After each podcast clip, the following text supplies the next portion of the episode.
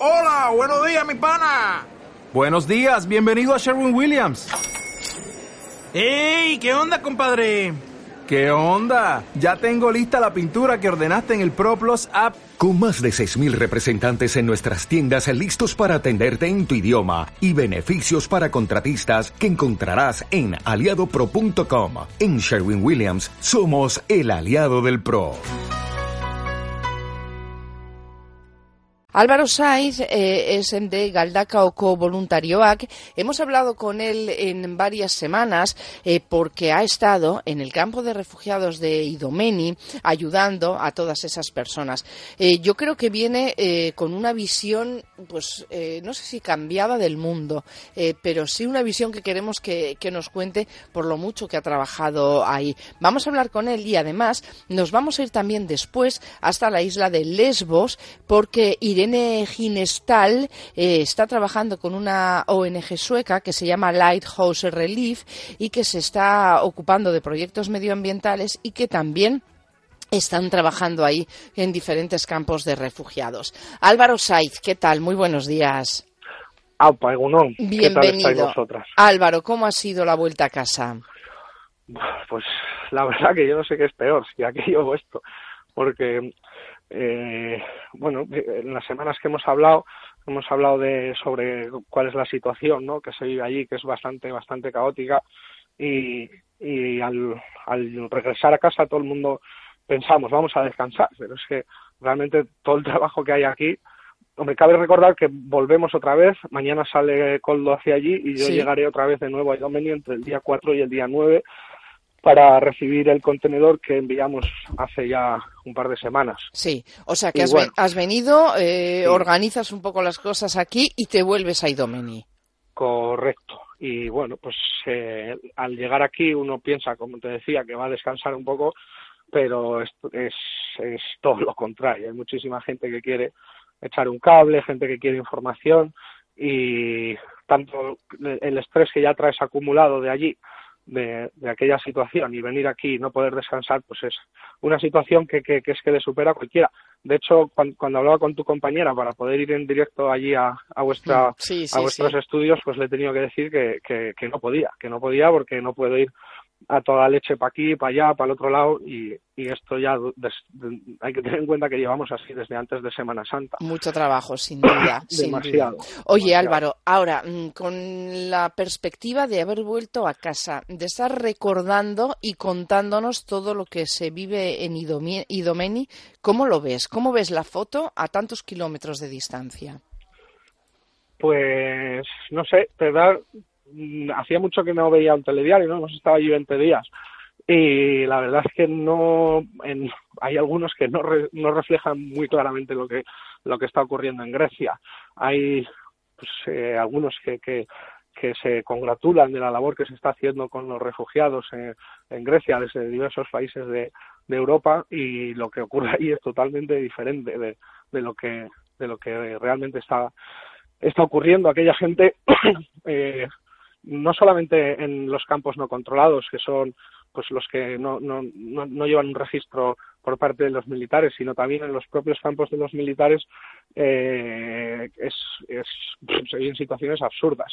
Esa gente está desamparada o abandonados completamente y no solo los refugiados sino también los propios griegos. Hay hay cosas absurdas no como como el otro día que me que tuve que llevar un, un cargamento a, a un campamento y en la puerta eh, el militar que le tocaba vigilar aquello pues era un, piloto de avión que el hombre pues estaba asqueadísimo de, esa situación porque él decía que, que, bueno que él lo hace por por su gente por su país y por ayudar a los refugiados pero que su sitio es un aeropuerto, no vigilar un campo de fútbol. Y todo esto ocurría mientras un niño con una bicicleta pues le daba pam, pam, pam en la, en la, en la pierna, ¿no?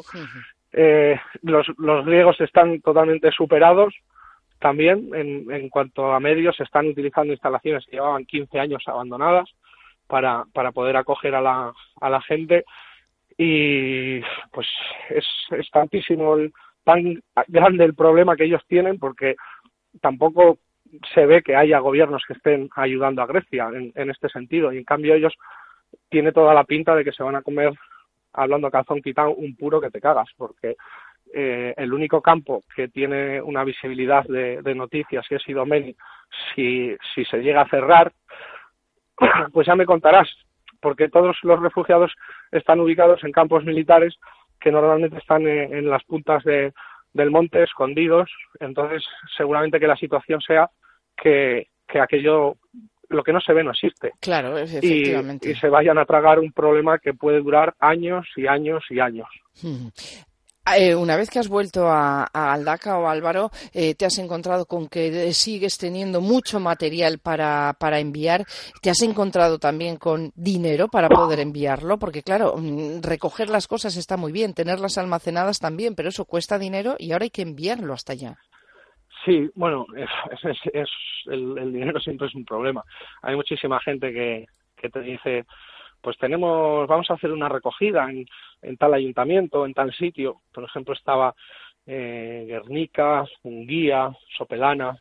Hay diversos lugares que quieren que como nosotros tenemos más o menos montada una infraestructura para enviar, recibir y distribuir el material, pues quieren que les aconsejes o hacerlo a través tuyo pero hay mucha gente que, que no se da cuenta de que, que solo ve lo básico, ¿no? Que la ayuda es nada, enviar un contenedor. Pues eso es estar muy alejado de la realidad. Allí eh, se necesita dinero porque esos contenedores hay que descargarlos, hay que clasificarlos y para todo eso se necesitan almacenes, eh, se necesitan pisos para que los voluntarios puedan descansar, al menos que rotando dentro de ellos, se necesita mantener eh, los camiones, se necesitan mil cosas y eso sin dinero no se puede hacer. Hay muchísimos problemas porque eh, la gente hace las cosas por su cuenta, con la mejor intención del mundo. Pero si vemos un cartel en Internet de una recogida que se, se hizo hace 15 días, por ejemplo, y, decidimos hacer una recogida en nuestro pueblo que dura otros 15 días, más luego enviar un contenedor que dura 18. Estamos enviando cosas que se necesitaban hace dos meses y medio, no, no la, la situación actual o real de ahora mismo, qué es lo que se necesita. Nosotros lo que tenemos en Galdaca es un almacén grande cedido por el ayuntamiento de pues que pueda tener 2.000 metros cuadrados aproximadamente, donde guardamos todo y en, el momento en el que nos llaman desde el almacén, necesitamos esto y lo otro, pues eso es lo que se carga.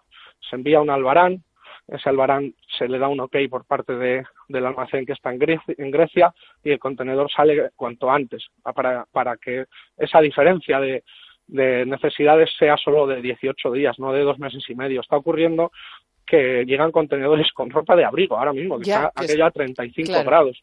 Y, y es un problemón tremendo porque no se puede almacenar. O sea, un almacén que tiene 3.000 metros, si ocupamos con, con material que no se va a distribuir durante meses la mitad, estamos mm, tirando el dinero, porque ese almacén hay que alquilarlo y, estamos desesperando a la gente. Llegan camiones eh, incluso con, con la ropa dentro de bolsas de basura sin, sin, ningún tipo de clasificación y que la verdad es que nadie se espere que eso se vaya a clasificar, eso se va a volcar y se va a tirar a una esquina. ningún, ningún voluntario va a perder dos semanas clasificando un contenedor cuando siguen entrando por la puerta eh, materiales que se necesitan al momento.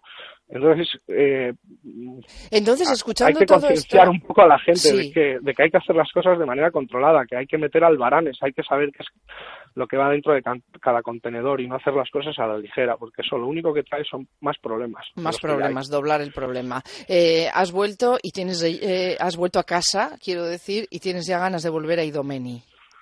Pues la verdad que sí, porque eh, había venido a, gestionar el tema del contenedor, hemos conseguido bastantes medios. Eh, por ejemplo, el ayuntamiento nos ha, nos ha dado un par de carpas autónomas con generador y instalación eléctrica para que podamos ubicarnos dentro de esos campamentos militares, con permiso de ellos, por supuesto, y poder enviar voluntarios desde aquí de una manera controlada, con un calendario y tratar de evitar que la gente hay mucha gente que va por su cuenta, los voluntarios independientes que, que hacen una labor tremenda, pero eh, al no estar controlado eh, se pueden presentar demasiadas personas para un proyecto y eso a veces trae la, el, eh, el cese de ese proyecto, precisamente por eso, ¿no? si en un hospital se juntan ocho médicos, no estamos solucionando nada y lo único que trae son problemas porque los voluntarios no están contentos y, y parece ser como que no hace falta tanta ayuda, en cambio sí que es necesario. Vamos, lo que quiero transmitir es que hay que hacer las cosas de manera controlada, no cada uno a su aire. Bueno, pues ha quedado muy claro el mensaje que nos está lanzando Álvaro Saiz. Lleva mucho tiempo en los campos de Idomeni, ha venido, va a pasar unos cuantos días en, Euskadi y dentro de nada vuelve allí porque quiere seguir ayudando. Y supongo que el llamamiento también a todas las personas, ¿no? Mm, eh, Álvaro, que tengan tiempo, que tengan ganas, que tengan fuerza para trasladarle, eh, trasladarse hasta allí, porque hace falta eh, mucho material, pero además hacen falta muchas manos. Pues sí, hace falta material, ha cambiado la situación. Ahora mismo, aunque parezca eh, un poco chistoso, lo que se necesita es todo lo que te llevarías a un camping en, en Benidorm, porque hace mucho calor. Se necesitan chancletas, pantalones cortos, crema de sol, antimosquitos, gorras para los niños. Hay que tener en cuenta que más del 60% de lo que hay allí son niños y el resto son, la mayoría son mujeres y un porcentaje más pequeño son hombres. Mm, hay que, es, es jodido, ¿no? Porque me viene a la cabeza ahora, igual me estoy yendo de tu pregunta, pero me llama mucho la atención de que no hay apenas eh, niñas jóvenes de entre 14 a 21, casi no las hay. Nadie, nadie, sabe dónde están ¿Y se habla de eso, Álvaro? ¿Se habla de eso ahí? ¿De dónde están todas esas niñas de entre 14 y 21 años? Pues bueno, te he dicho 21 como te podía haber dicho. Sí, pero una, edad aproximada. Pero, mm, pues me imagino que todo eso o, se ha quedado en el país de origen porque porque hay que tener en cuenta que esta gente viene huye de una guerra, no está huyendo de ningún otro sitio. Mucha luego se, volviendo al principio, ¿no? Que me decías cuál es la fotografía real yo no paro de oír a gente que dice, pues son extremistas islámicos o hay terroristas o son gente que viene a islamizar el país. Pues no he visto a nadie rezar en todos estos días, ni uno. El, el problema es ese, que son gente que huye de la, de la gente que les quiere hacer rezar.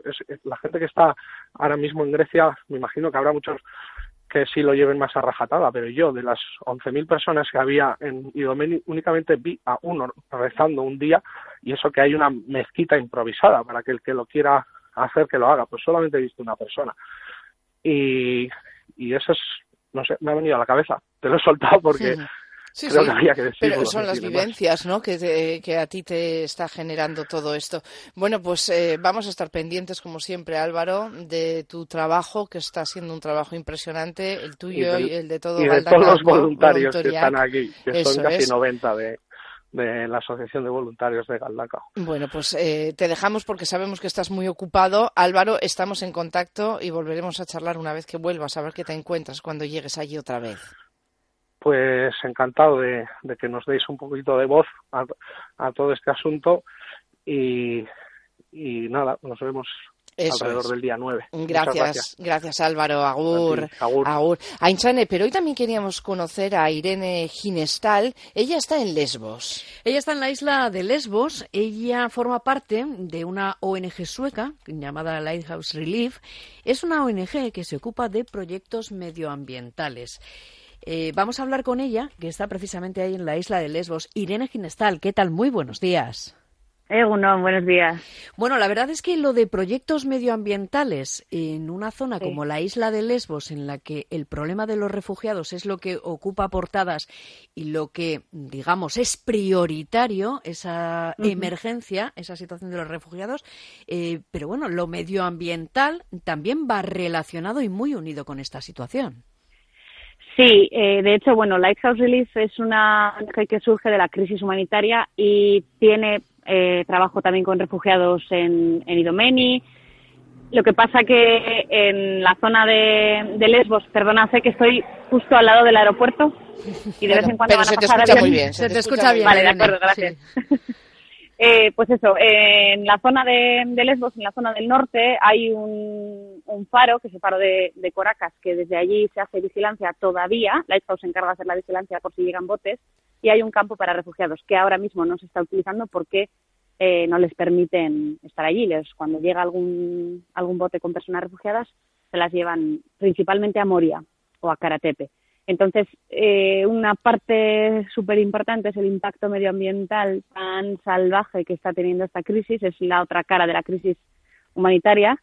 Eh, bueno, yo creo que esas imágenes se han visto, ¿no? Del cementerio de, de salvavidas, se ven los botes, toda la línea de la costa de toda la isla está llena de botes salvavidas, ropa, mm, bueno, documentación encontramos también a veces, ¿no? De con las prisas la gente se le cae la documentación, pierden pues parte, ¿no? Media media vida ahí. Eh, los botes de plástico es es impresionante la cantidad de residuos que está dejando esa crisis. Entonces, eh, la población de, de, Lesbos ha dado su alma por, por estas personas. Fueron las primeras personas, obviamente, en, en acogerles, en ayudarles, en echarles una mano hasta que tuvo perdón, atención internacional y, y ya empezó a llegar otra, otras ONGs aquí, otro tipo de, entidades, pero estas personas son las que han dado todo y estas personas son las que se están quedando con, con estos restos, ¿no? Y bueno, pues eh, está muy bien pensar en, en poder darles el premio Nobel de la Paz, pero hay que darles algo más útil, que es recuperar estas costas, porque pues se están quedando sin turismo, hay 36, había antes 36 vuelos charter a la isla, ahora debe haber 6. O sea, la cosa está cambiando muchísimo, ¿no? No solamente por el impacto medioambiental, que por supuesto, pues a mí es lo que más me preocupa. En esta isla debe haber especies eh, que no hay en ninguna otra parte. No creo que sea patrimonio, no, no, te, no te lo puedo decir muy claro, ¿eh? Pero bueno, eh, hay que cuidarlo. Y además de eso, la población, si ya la población griega estaba en una situación precaria antes de esto, ahora es mucho más grave, ¿no? Oye, ¿cómo es la convivencia? ¿Cómo es ir en la convivencia? Porque evidentemente se merecen el premio Nobel, se merecen muchísimo las personas de, de, la isla. La convivencia, porque claro, pasa el tiempo, hay desgaste y, y puede que muchas veces, ¿no? Se den roces entre la población autóctona y las personas refugiadas. ¿Cómo es esa convivencia? Pues eh, mira, yo creo que la, zona donde yo vivo, yo ahora mismo vivo en Escalas y Caminia, que está en el norte, es un pueblito mmm, espectacular con gente que no deja de sonreírme por las mañanas, me saluda y me habla en griego y me, me comunico con gestos porque no tengo otra manera, pero son gente, la verdad es que eh, de otra pasta. Eh, sí que por conversaciones con algunas personas tienen esa cosa, ¿no? De sí te comentan, jo, pobres, pero esto nos está afectando mucho, ¿no? Ves, ves como la cara doble. Yo no he visto eh, malas reacciones todavía, no he visto, por supuesto que seguro que las hay, ¿no? Como hay en, en, todas partes, pero no he visto tampoco un, es que estos refugiados vienen aquí como, como se puede pensar en otras partes de Europa, ¿no? Que parece que no les dejamos entrar porque vienen aquí a, atacarnos y a poner bombas, pues aquí la gente está más un poco mentalizada, sobre todo porque la población de Lesbos hace 100 años fueron refugiados que vinieron de Turquía. Entonces, muchos de, muchas de estas personas, sus antecesores fueron refugiadas. Entonces, no sé, es, es diferente. Yo creo que, que están mucho más sensibilizados que cualquier otra, otra zona de Europa. Por supuesto que notan el desgaste, pero yo no he visto ese conflicto, ¿no? Ese posible, no sé, como enfado o irritación hacia que vengan o hacia Oye, ¿qué pasó, Irene, cuando llegó el Papa? ¿Qué se hizo con algunos de esos campos de refugiados en los que tú ya habías estado y que cambiaron sí. su cara? Pues eh, yo estuve tres días antes visitando el campo de Moria. El, el, campo de Moria, bueno, se puede visitar por fuera, porque para cuando yo llegué a Lesbos ya era un centro de detención. Pero, bueno, la gente, tú puedes hablar con la gente a través de las vallas, incluso hay un agujerito en una valla por la que la gente sale y, y sale y entra. Eh, y bueno, pues estaba lleno de pintadas por fuera de no ninguna persona es ilegal, eh, no debe, no, no deben de estar detenidos y así. Y además estaban muy, muy, muy hacinados. Vivían, bueno, estaban durmiendo en tiendas, siguen durmiendo en tiendas, pero dormían, mucha gente dormía en el suelo, no había comida para todo el mundo, sigue sin haber comida suficiente, pero sobre todo estaban hacinados. Entonces, tres días antes, eh, cuando fuimos allá, estaban haciendo obras, arreglando la valla, estaban poniendo baños nuevos y bueno, después nos han comentado gente de allí que incluso no tenían ropa o tenían zapatos rotos y se la dieron justo el día anterior, ¿no? Tenían los baños limpios y así. Y además de eso trasladaron pues no sé a cuántas personas porque yo pensaba que habían sido 600, pero 600 fueron las que llevaron al campo de, de Karatepe, entonces han sido bastantes más, la sacaron de Moria para que no pareciera un centro tan hacinado, entonces el día que entraran los medios con el Papa y así, pues fuera todo efectivamente un lavado de cara, un lavado de cara porque pues, hemos vuelto otra vez, siguen sin tener comida, siguen sin... es lamentable, es lamentable. Oye, ¿y ellos cómo recibieron al Papa y qué opinan después? Mm, visto lo que les han hecho, ¿no? Cómo han lavado la cara a esa zona en la que ellos se encuentran y cómo ahora todo ha vuelto a, su normalidad extraña. pues mira, mi opinión es que bastante resignados están. Yo no estaría así. Porque están pasando hambre. Ya no es solamente que, les estén eh, quitando su derecho a buscar un, un sitio mejor o de huir de un sitio. Hay gente que está esperando esperando para solicitar el asilo. O sea, ni siquiera es que esté esperando una respuesta, es que todavía están en una lista de espera para solicitar asilo. O sea, ni siquiera han podido solicitarlo.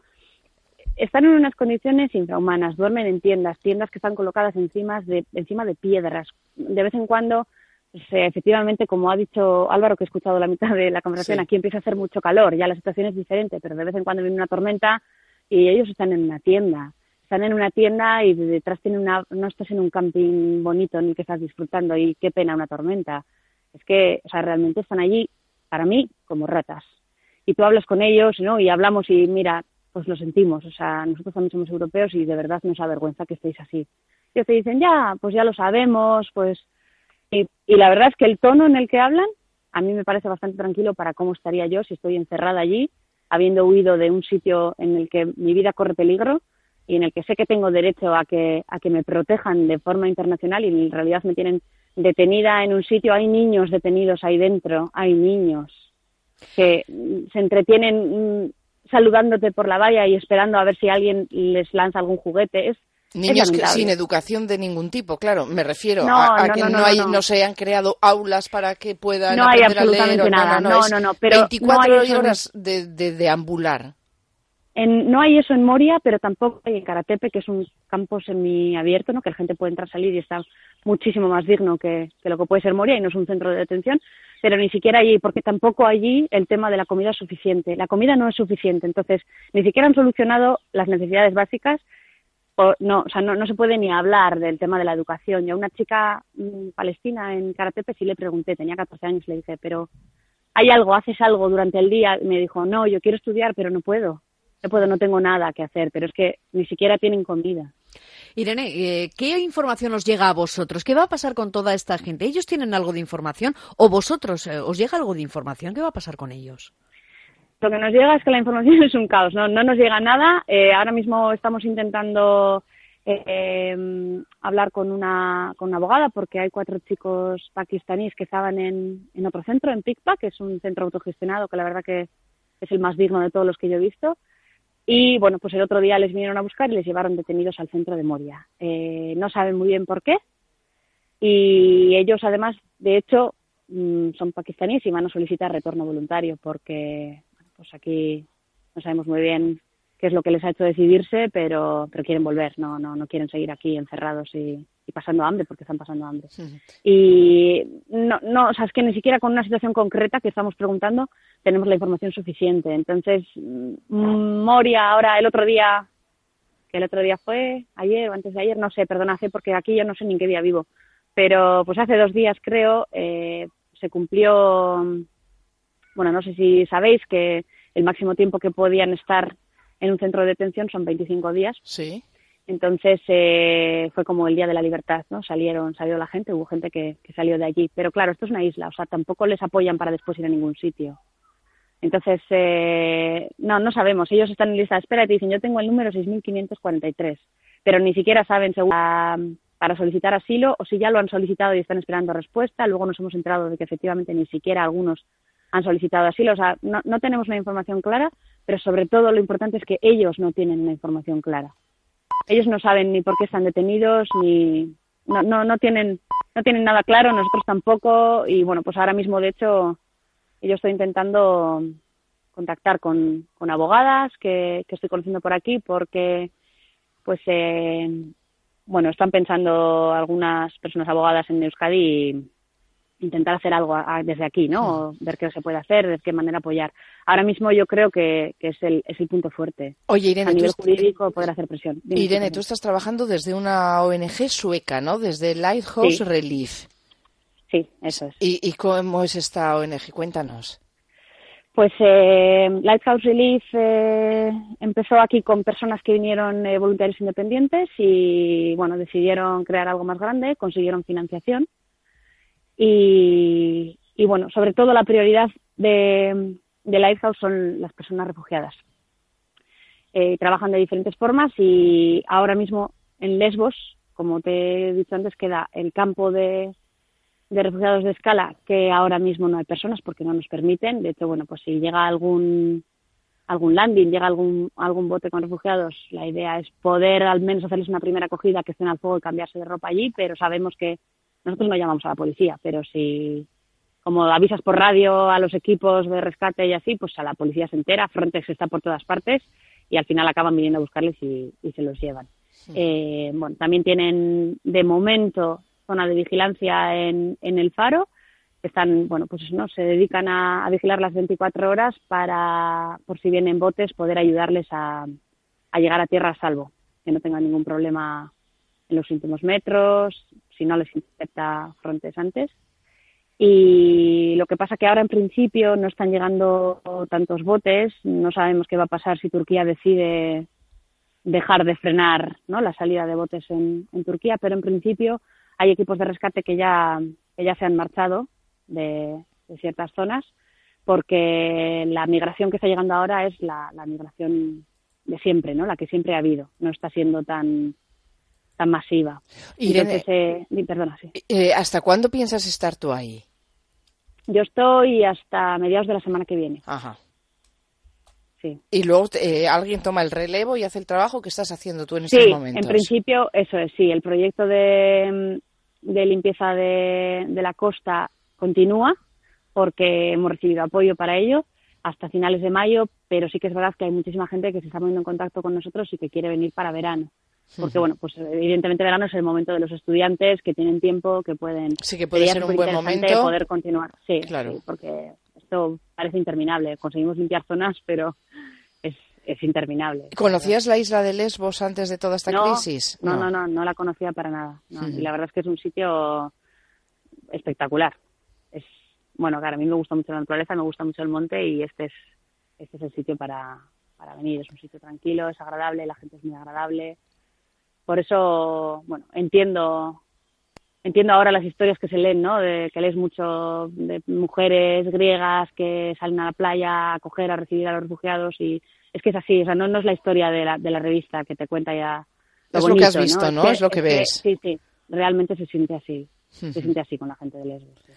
Bueno, pues hoy nos hemos trasladado mm, hasta Galdacao, donde Álvaro acaba de llegar de Idomeni, mm, eh, organiza cuatro cosas y se vuelve a, a, ese campo de refugiados. Y hemos hablado también con Irene Ginestal, ella está en la isla de Lesbos con la ONG sueca Lighthouse Relief son gente que están hecha de, de, otra pasta. Irene, muchísimas gracias por estar allí, por contárnoslo y seguimos en contacto.